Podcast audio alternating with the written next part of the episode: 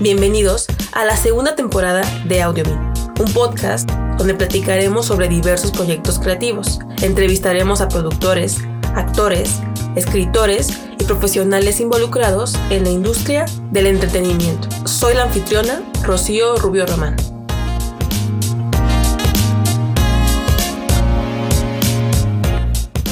El día de hoy haremos una breve reseña de la obra de teatro Todos eran mis hijos, escrita por Arthur Miller y dirigida por Diego del Río.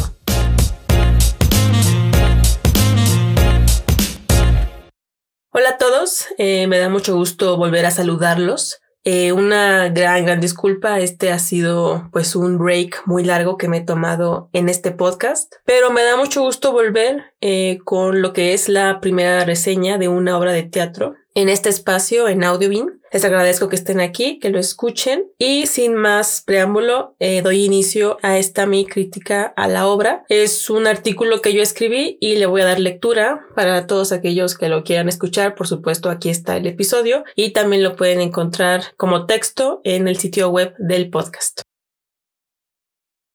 Algunas veces como espectadores, prensa, familiares o meramente invitados a presenciar una obra de teatro, nos imaginamos cómo sería vivenciarlo de forma más cercana, ser parte de la historia, experimentarla como si fuera nuestra.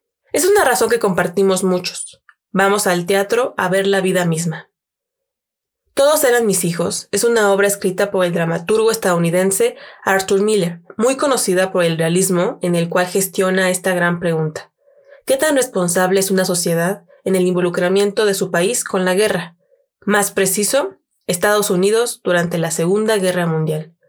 Y es que muchas veces consideramos que la sociedad termina siendo una simple víctima en un tema bélico, pero esta obra nos enseña que más bien todo se trata de hacer el menos mal.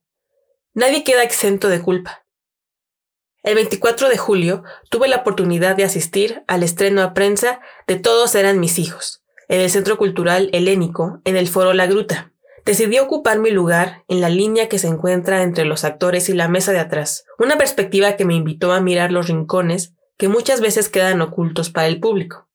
Reacciones, miradas, el sudor y las lágrimas. Me invitó a habitarla, como si fuera una pasajera, una vecina evidenciando todo lo que ocurría en esa coexistencia de seres, reunidos por el amor y la tragedia. Todos eran mis hijos, se convierte en esa obra en donde la cercanía con los personajes, tanto emocional como física, te impide del todo formar un punto de vista definitivo. Casi al final te enteras de la contradicción con la que te enfrenta la obra. ¿Qué es aceptable? ¿Qué está bien? ¿Qué está mal?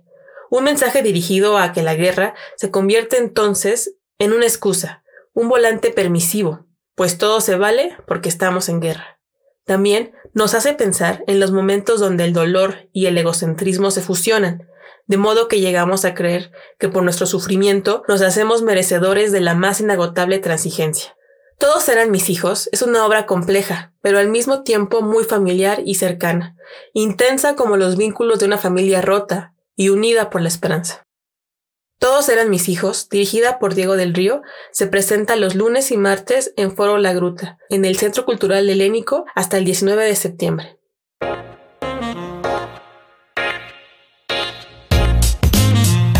Gracias por escuchar Audiobeam, un podcast realizado por The Dutch y producido en la Ciudad de México. Soy la anfitriona Rocío Rubio Román. Para comunicarse con nosotros, puedes escribirnos a audiobeam.com o visitar nuestra página web thedutch.com. Música por Ben Sound.